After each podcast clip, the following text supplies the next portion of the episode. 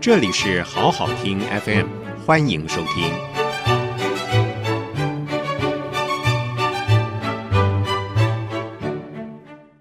各位好，我是李相成，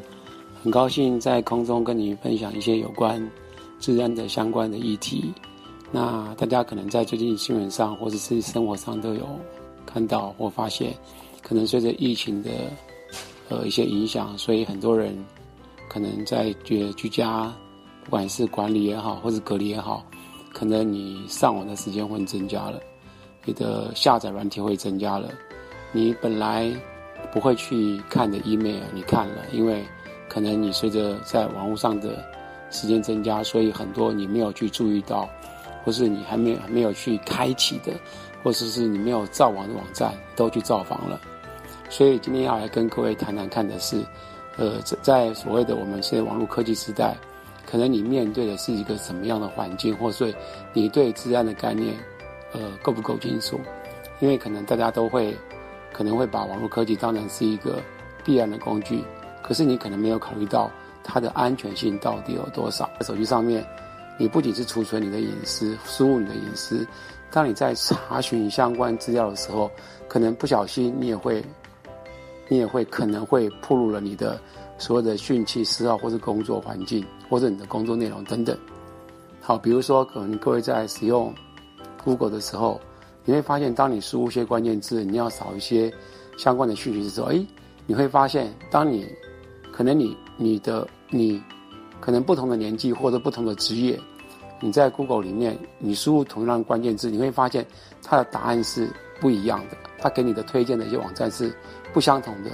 比如说，我常常喜欢讲个笑话。我今年快六十岁了，所以我在 Google 输入“成人”两个字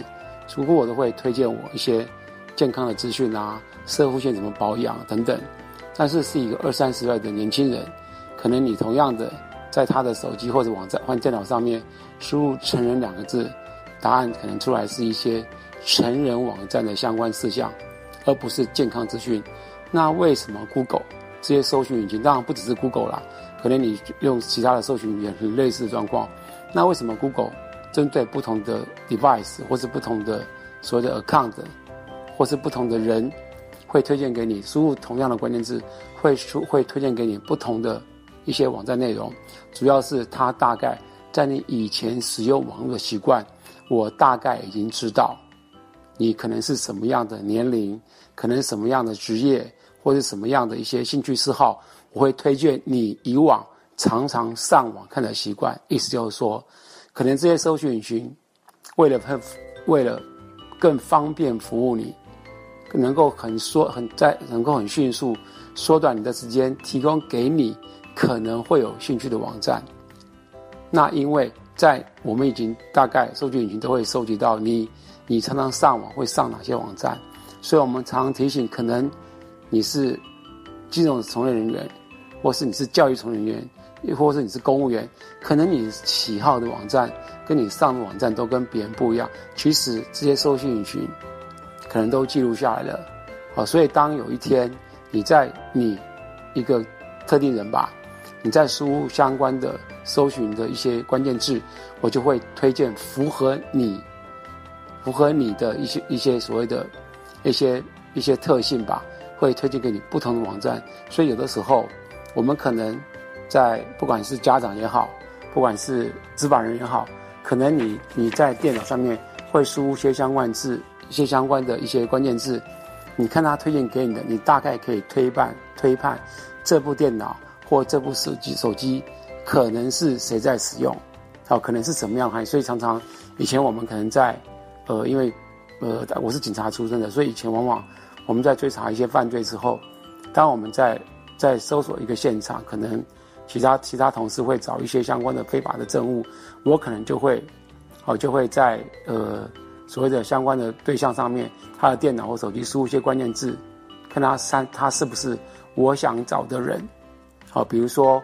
我们是有有毒瘾的人，我会在他的手机或电脑上面输入毒品两个字，他可能就会就会显现出来一些，比如说毒品的方法啦，毒品的价格等等。类似这样一个概念，所以其实相对的，我们可能在现实生活生现实生活上面，尤其是父母亲，你可能可能想了解一些小孩子的一些相关的兴趣嗜好，所以 LINE 会就把你们连接在一起。那其实它当然它的背后资料库已经储存了很多的使用者，可能跟你有关的。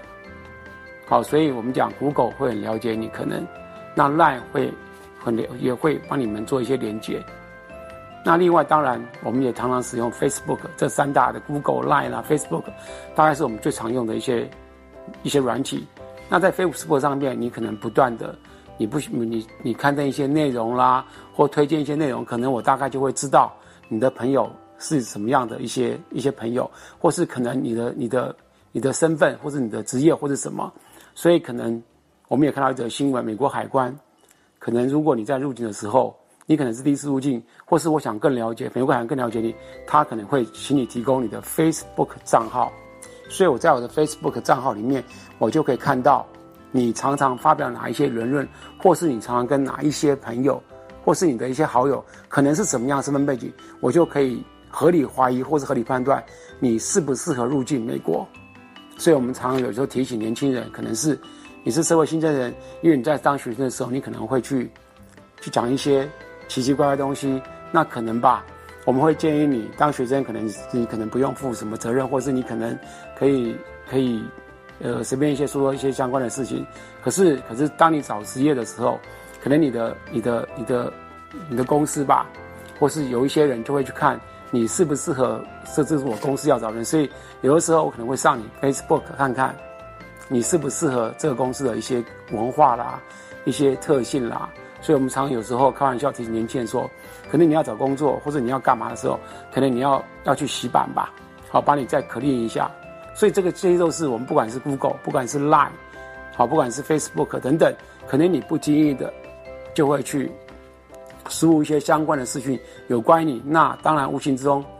或许有一些隐私，或许有一些个资，你就无意间会泄露出去。啊，但是这会对你有什么一些影响？我们回头看看网络的一些特性。网络它其实不是否，它不是为了所谓的一个安全来做设计，它是为了便利大家来使用它。所以可能你可能没有发现的漏洞，或者你可能没有发现的一些所谓的一些。以他的特质，可能你你很难去访问他。比如说，你可能认为防毒软体是有是可以有效的防毒，是，可是防毒软体并不是百分之百可以防毒。好，所以没有百分之百，没有万无一失这种所谓的一个治安的软体。所以我们可能大家在使用网络的时候，你要有这个认知是它是不安全的。好，它可能是不安全的，因为可能我们在尤其的我们在讲这样讲，我们的你自己当使用者。你可能没有办法有效的，你只是个 user，你可能没有办法有效知道这个软体或者提供的服务它是安全，所以你会可能会信任防毒软体，但是可能吧，我们会这样说，我们的防毒软体也好，我们的治安也好，它可能都是可能我们在学习怎么样去构建一个治安的防线，不管是软体啊、硬体啊等等，我们可能都是可能在从呃教学上面，从实物上面。可能从很多书本上面等等，我们去建构我们的治安的一些体系，但是其实这些我们可能都会 follow 一些入耳好 follow 一些入耳从你的经验、从你的知识、从的从你的教育去取得相关的 information，然后来建构这个防线。所以其实有的时候我们会说，他可能我们在建构建在在构建治安的时候，可能是发了一个 SOP 吧，或一个固定的模式，但是我们要知道。可能你面对的这些所谓的我们讲高手骇客吧，好，他可能是一些有要要入侵你的，或是要有一些有机可乘的。那这些人的背景是什么？所以我们常常讲说，可能建构真的很厉害的人，可能像比尔盖茨啦、贾伯斯啊、戴尔啊、查伯克，他们可能都有这特，他们很聪明，他们建构了这么多所谓的科技王国，但是其实他们的背景很多。很多这些聪明的，像我刚刚举那些人，他可能都没有读完大学，哦，他们认为说可能，呃，可能我要学我的专业，所以其实我们治安人员在建构防线，可能我们都是凭着我们的一些知慧、知知识啊、经验，但是很多的骇客，他是可能是自学的，他并并不是从所谓的一个完整的资讯或是一个教育体系上拿到大学的文凭或是硕士文凭，在做一些所谓的一些。入侵攻击，它不是很多是自学的，他根本就是在网络上面一直在一直在钻研，所以他可以比较稍微能够能够入侵或是注意到我们治安人员在设计这个软体或者在构筑这个治安防线上没有看到的一些弱点。也就是说，其实我们在 user 好了，user 是一个业余者，你碰到一个骇客，他是个职业的。我们治安人在并购黄线，我们虽然是职业的，可是你碰到的是他跟我们的 mindset 都不太一样的。所以，其实治安就骇客，他不是看你的教育水准，他可能是你在在治安这个领域，你对所谓的资讯的一个敏感度，好敏感度，他呢可能会发现一些漏，一些一些你看不到的漏洞，好，这是我们现在碰到的一些问题。所以，其实我们在治安这个领域，其实，呃，不是看你，不是看你可能对治安有多了解吧，而是看你对这个，你对这个资讯，你对这个网络。它的一些所谓的一些，它的一些，呃，你使用多使用久了，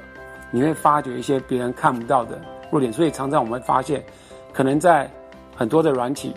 它在刚开始的时候，一开始开放的时候，那个时候你可能发现，诶，它完全没有没有没有漏洞。可是使用一段时间之后，就陆陆续续有更多人使用，就会凸显出来，就会发现它可能会有一些漏洞，你可能就是受害者。好，所以后面。我们在我我后面我会再利用一些时间来跟各位说明一下骇客是怎么样入侵，你会产生什么样的危害。谢谢收听，请继续关注好好听 FM，记得帮我们分享给您的亲友，祝大家平安健康。